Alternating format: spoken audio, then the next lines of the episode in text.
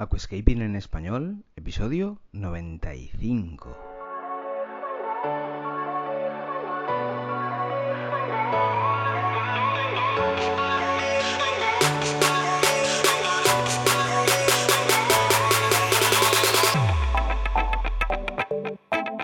Muy buenos días a todos y bienvenidos a Aquascaping en español, el podcast de Nascapers para todos aquellos apasionados al paisajismo acuático que queréis llevar vuestro acuario a un nivel superior.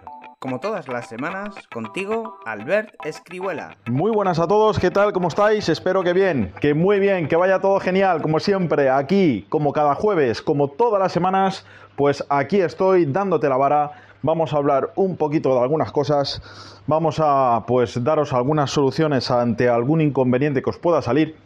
Y bueno, mi nombre es Albert Escribuela, soy el dueño, gerente y fundador de Nascapers Acuarios Naturales me avala una gran experiencia en el mundo de los acuarios desde que prácticamente nací, como aquel que dice, y bueno, pues yo me dedico a asesorar, a dar consejos y a contar pues las cosas que me han ido bien a mí, porque te pueden ir bien a ti.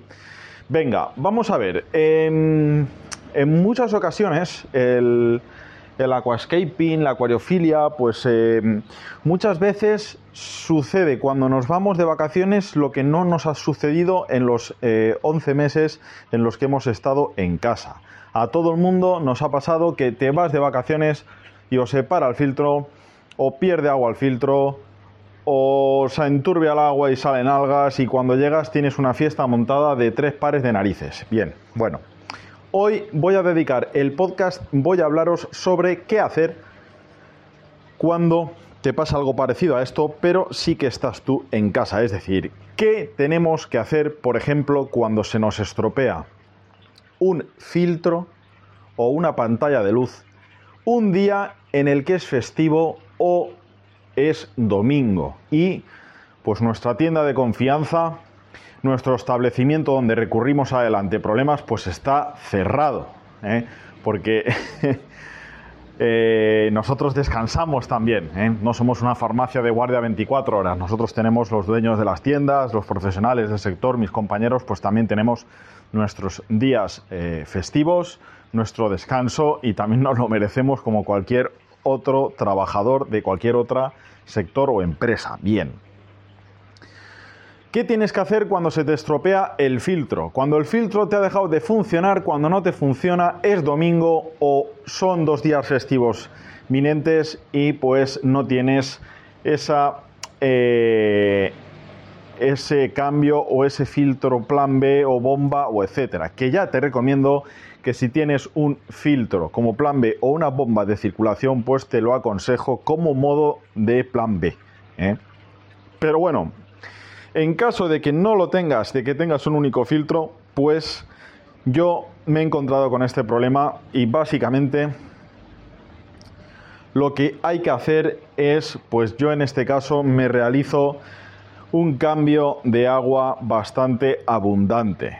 ¿De acuerdo? Me cojo y me cambio, me hago un cambio de agua pues del 60-70% y pues trato de al día siguiente de acuerdo, al día siguiente de realizarme otro cambio de agua, pues este más inferior del 20-30%. Pero con cambios de agua, pues vas a subsanar, por así decirlo, que eh, no se haga pozo en las hojas, que no se haga pozo en las rocas, que luego no salgan algas sobre ese pozo.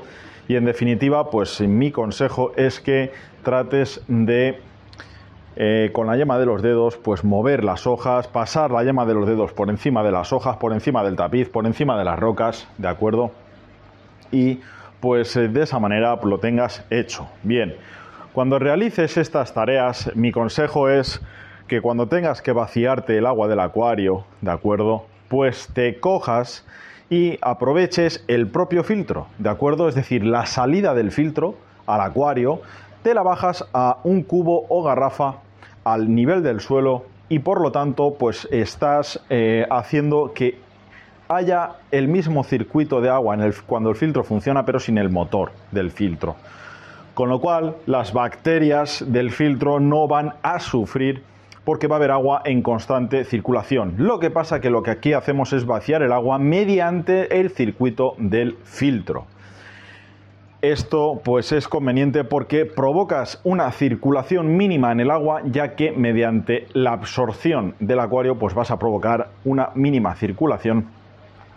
Vas a provocar también una oxigenación de las bacterias que posan en el poro interior del material biológico del filtro ¿de acuerdo? Y también vas a provocar que eh, vas a vaciarte de agua, con lo cual pues eh, vas a dejarte el acuario listo para hacer el mantenimiento y pues bueno, en este caso lo tenemos hecho. Luego a la hora de introducir el agua, pues vas a introducir el agua de una manera mecánica por la parte superficial, ¿eh? siempre haciendo, pues no tirándola directamente al sustrato o a una roca, porque al final podemos hacer un, un hoyo, ¿de acuerdo? Podemos hacer remover y no es conveniente, no es conveniente, ¿de acuerdo? Entonces... ¿Te gusta el paisajismo acuático? ¿Te apasionan los acuarios plantados? ¿Alucinas con peces, plantas, gambas y caracoles? En nascapers.es puedes encontrar todo lo necesario para montar y mantener tu propio acuario plantado. nascapers.es, tu tienda de acuariofilia online. Importante, aprovechar la recirculación, aprovechar el circuito del filtro del motor, ¿de acuerdo? Para eh, vaciarnos el agua del acuario. Súper importante. ¿De acuerdo? Luego, mi consejo es que el agua que se ponga en el cambio de agua, al no poder enchufar después los motores, pues es importante que el agua tenga ya esos acondicionadores disueltos ¿eh? fuera del propio agua, que lo puedas remover, que lo puedas disolver bien y que ya entren en el acuario completamente disueltos. ¿De acuerdo? Es conveniente antes de llenarlo, no llenarlo hasta arriba y pues eh, realizar movimientos con, eh, de manera mecánica en el sentido de las agujas del reloj o contrario al reloj, pero siempre circulares, contrario o en sentido del reloj, de las agujas del reloj, hacer movimientos como si del filtro, como si la corriente pues estuviera dándonos ese eh, empuje, ¿de acuerdo? Para provocar pues que se disuelva todo bien, que entre el agua bien, que pues no quede un pozo muy importante, ¿de acuerdo? Y esto pues es eh, bastante... Eh, todos los detalles suman, ¿de acuerdo? Pero apúntate, grábate a fuego, aprovechar la recirculación del circuito del eh, filtro para vaciar el agua. Bien, te he explicado ahora qué hacer con el filtro. Ah, importante, si tienes CO2, quítalo, porque no va a haber disolución de CO2, ¿de acuerdo? Lo quitas y aunque esté dos días sin CO2 no pasa absolutamente nada. Pero la luz apagada, ¿eh? Luz apagada. Bien, supuesto 2, cuando se nos estropea la iluminación, ¿eh? cuando se estropea la luz. ¿Qué debes hacer cuando se estropea la luz? Pues te voy a dar una solución que debes hacerla también cuando la luz eh, te funciona correctamente de vez en cuando. ¿Eh? Y es que no se te ocurra poner una luz provisional distinta a la que vienes utilizando con el acuario, porque eso es un balazo que le metemos al acuario de narices, porque estamos cambiándole totalmente las condiciones a la urna, al ecosistema y van a salir algas sí o sí. Recuerda que los cambios de iluminación es pues el inconveniente número uno para la aparición de las algas, ¿de acuerdo? Con lo cual no es conveniente.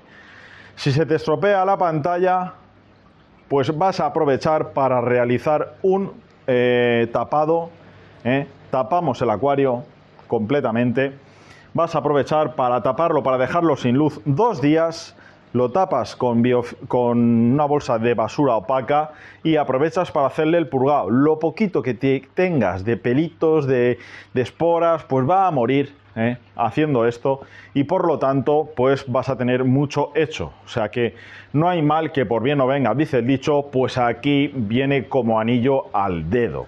Si se te estropea la luz un festivo, si se te estropea la luz un festivo o un laboral, al, establecerse una garantía, si se establece con la iluminación, mi consejo es que aproveches para hacer un purgado al acuario, aproveches para taparlo dos días, de tal manera que puedas matar dos pájaros de un tiro mientras te solucionan.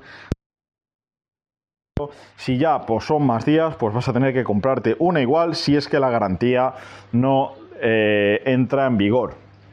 aprovecho también para decir, como tienda responsable de muchos productos, como dueño de, y gerente de Nascapers, te diré que las garantías las da el fabricante, con lo cual las da el fabricante distribuidor, pero las tiendas somos hilo conductor de los productos que van con garantía. Por lo tanto, yo no le pongo garantía a ningún producto, ni yo ni ninguna tienda del ramo.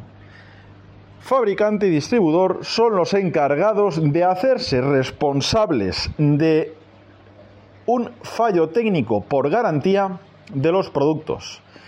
Y la garantía la establecen los distribuidores y fabricantes y ellos estipulan qué es o qué cosas tienen garantía y cuáles son las garantías. Pero no las tiendas. Las tiendas, recuerda, somos el hilo conductor de los productos y lo que va adherido a ellos. ¿De acuerdo? Quiero dejarlo claro, quiero dejarlo muy claro que las soluciones que podamos dar las tiendas a productos por garantía son las garantías que nos dan los distribuidores y fabricantes de ese producto. No nos inventamos nada y estamos siempre a expensas de lo que se nos diga a nosotros. Nosotros oímos, nosotros decimos. ¿De acuerdo? Venga. Dicho esto, pues vamos a dejarlo aquí, este podcast. Vamos ya acercándonos a la cifra de los 100. Eh, el número 100 va a ser un podcast totalmente diferente, totalmente distinto, os va a molar muy mucho y no te digo nada y te lo digo todo. Chao. Y hasta aquí el episodio de hoy. Muchísimas gracias por todo, por vuestras valoraciones de 5 estrellas en iTunes, por vuestros me gusta y comentarios en iVoox, y por supuesto por suscribiros a este podcast. Ah, y por cierto, ahora en Spotify podéis calificar el podcast con 5 estrellas. No digo nada y lo digo todo. Nos escuchamos la semana que viene con mucho más Aquascaping en español.